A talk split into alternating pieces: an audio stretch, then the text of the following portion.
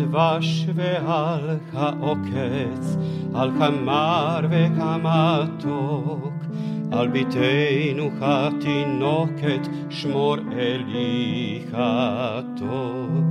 על האש המבוערת, על כמים חזקים, על האיש השב הביתה מן המרחקים, על כל אלה, על כל אלה, שמור נא לי אלי כטוב, על כדבש ועל כעוקץ, על כמר וכמתוק. על נטע קור נטוע, אל תשכח את התקווה, השיבני והשובה אל הארץ הטובה. Vayetze und er verließ, wer? Jakob. Und was hat er verlassen? Beersheba. Und ich frage mich manchmal, wie ist es möglich, Beersheba zu verlassen? Es ist ein wunderbarer Ort in Eretz Israel, nicht weit von Grab von Ben Gurion. Da ist auch Universität, nicht weit von Beersheba ähm, und auch in Beersheba selbst. Man kann auch äh, in die Wüste gehen, sogar ums Deboker auf dem Fahrrad in der Wüste herumzufahren. Wie kann man Beersheba verlassen? Aber Jakob hat einen Grund. Er hat seinen Bruder betrogen und jetzt flieht er. Aber wir können uns fragen, also gut, Betrug, keine gute Sache, aber ähm, ist es der Grund, das Zuhause zu verlassen? Louis Ginsberg hat Legends of the Jews geschrieben, schon vor langer Zeit. Und unlängst wurde es zum ersten Mal vom Englischen ins Deutsche übersetzt. Es gibt keine Quellen an, aber es ist Haufen von Legenden, die er von Midrash, von Talmud zusammengestellt hat. Und da haben wir jetzt Erklärung, warum er flieht, die wir nicht in der Tora haben. Esau, der Bruder, wollte jedoch nicht Jakob bei Lebzeiten ihres Vaters töten, da er fürchtete, Isaac könne noch einen Sohn zeugen und er wollte sicher sein, der einzige Erbe zu sein. Sein Hass gegen Jakob war freilich so groß, dass er beschlossen hatte, den Tod seines Vaters zu beschleunigen, um dann Jakob töten zu können. Esau trug diese Mordpläne in seinem Herzen, ja er leugnete sogar, mit solchen Gedanken sich zu tragen. Zu diesem Midrash muss ich sagen, es ist die Richtung von Midrash, mit der ich nicht übereinstimme nämlich, dass Esau dämonisiert wird. Darauf müssen wir uns jetzt darauf einlassen, aber letztendlich ist Esau eher der sympathische Charakter, der betrogen wird. Da muss ich diese Anmerkung äh, machen, bevor Midrash fortsetzt. Gott jedoch sprach, und jetzt kommt ein Vers aus Prophet Yirmiyahu, du weißt wohl nicht, dass ich die Herzen untersuche und dass das derjenige bin, der das Herz prüft. Wenn wir ins Original schauen, schauen wir, dass es keine gute Übersetzung ist. Der Vers im Prophet Yirmiyahu bringt zwei schöne Ebenen. Anichokerlev, ich untersuche das Herz, ubochen klayot, und ich prüfe die Nieren oder eher Lenden. Also wir haben zwei Ebenen, Herz, Lev und Klayot, die Nierenlenden. Und interessanterweise in der Welt der Torah, Lev, Herz, ist Symbol der Gedanken, des Rationellen. Und dagegen die Nierenlenden sind ein Beispiel für das Emotionelle. Und mit diesem Vers möchte man sagen, hinter unseren Gedanken, Ratio, in, und, und hinter unseren Gedanken, Emotio, gibt es auch äh, äh, sagen wir, eine Instanz oder etwas, das uns auch spüren lässt, welche Richtung wir gehen oder handeln. Und jetzt setzt äh, Midrash fort, Nicht nur Gott kannte die Gedanken Esau, sondern auch Rebekka. Sie beeilte sich, Jakob vor der über ihm schwebenden Todesgefahr zu warnen. Sie sprach zu ihm, ein Bruder ist seiner Sache so sicher, als hätte er dich schon getötet, und so höre auf mich und fliehe zu meinem Bruder Laban nach Haran und bleibe bei ihm sieben Jahre. Und dann beginnt die Torah, war jetzt und Jakob ging aus und war auf dem Weg. Aber Midrash lässt es nicht, lässt es nicht so. Und es ist wirklich schön, sich mit den Midrashim zu beschäftigen, um zu sehen, das, was in der Tora steht, reicht nicht. Wir möchten es vertiefen. Wir möchten da etwas mehr hören. Und das ist jetzt die Vorsetzung von Midrash. Jakob war mutig und wollte nicht der Gefahr aus dem Weg gehen und erwiderte seiner Mutter, ich habe keine Angst. Wenn er mich töten möchte, werde ich ihn töten.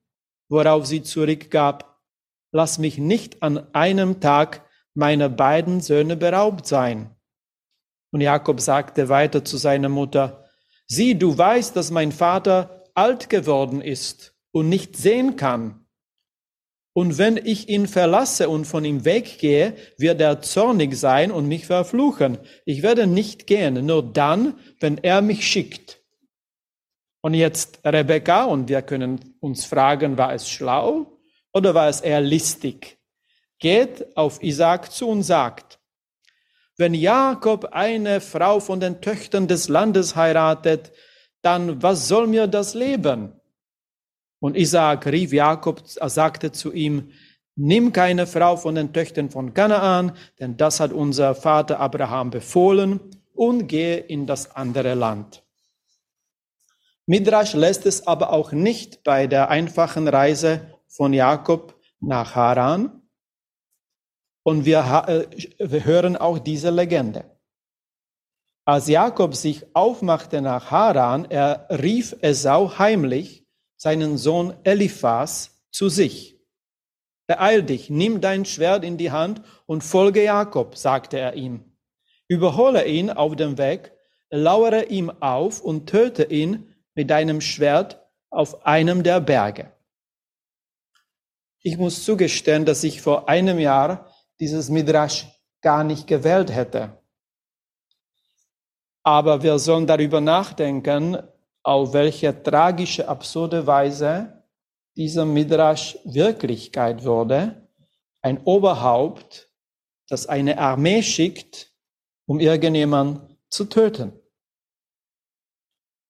Und so setzt der Midrash fort. Esau verfolgte äh, Eliphas, der Sohn von Esau. Eliphas verfolgte Jakob. Er war ihm dicht auf den Fersen und als er ihn überholt hatte, lauerte er ihm nahe der Grenze des Landes Kanaan gegenüber der Stadt Shechem auf. Und Jakob sah Eliphas und seine Männer ihm folgen, und er blieb dort stehen, wo er war, um zu erfahren, was es damit auf sich hatte. Denn er kannte ihr Ansinnen nicht.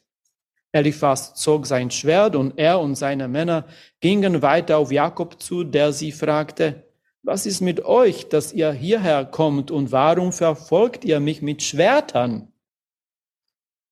Sie sich nähernd antwortete Eliphas, das hat mein Vater mir befohlen und ich werde von den Anweisungen meines Vaters nicht, nicht abweichen. Als Jakob begriff, dass Esau Eliphas eindrücklich zum Befolgen seines Befehls gedrängt hatte, ging er zu ihnen und flehte Eliphas und seine Männer an. Seht, alles, was ich habe und was mein Vater und meine Mutter mir gaben, nehmt zu euch und geht fort und tötet mich nicht. Und möge diejenige Sache, die ihr mit mir tun werdet, euch als Rechtschaffenheit angerechnet werden. Midrash mit anderen Worten sagt, Wisst ihr, was ihr tut? Habt ihr darüber reflektiert, was ihr tut? Oder warum müsst ihr das überhaupt tun? Wie endet es? Sie hörten auf die Stimme Jakobs und töteten ihn nicht. Sie kommen zurück nach Hause Und der Esau wird, Esau wird wütend, dass Jakob nicht getötet wurde. Aber die Männer mit Eliphas erwiderten, weil Jakob uns anflehte, ihn nicht zu töten, regte sich unser Mitleid. Und das Wort Mitleid ist das Wort Rachamim. Und wenn wir darüber nachdenken, viele fragen, wie endet äh, die Tragödie in Ukraine, äh, wenn wir darüber nachdenken, was soll das Ende sein? Gibt es ein Ende? Vielleicht ist dieses Rachamim eine Antwort darauf. Und wenn vielleicht nicht Rachamim, Mitleid mit den anderen, vielleicht Rachamim, Mitleid mit sich selbst.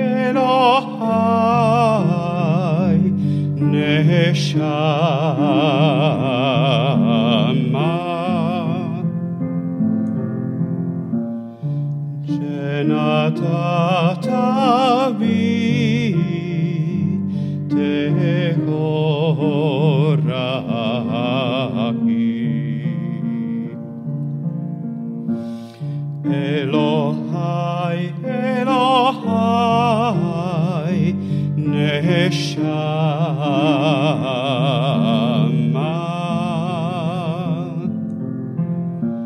shenatata bi tehorahi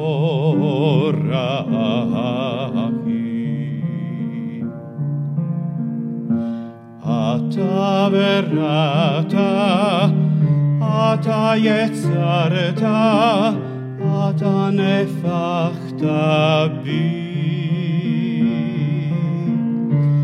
Ata me shamra Me shamra bekirbi Elohai, Elohai, Neshama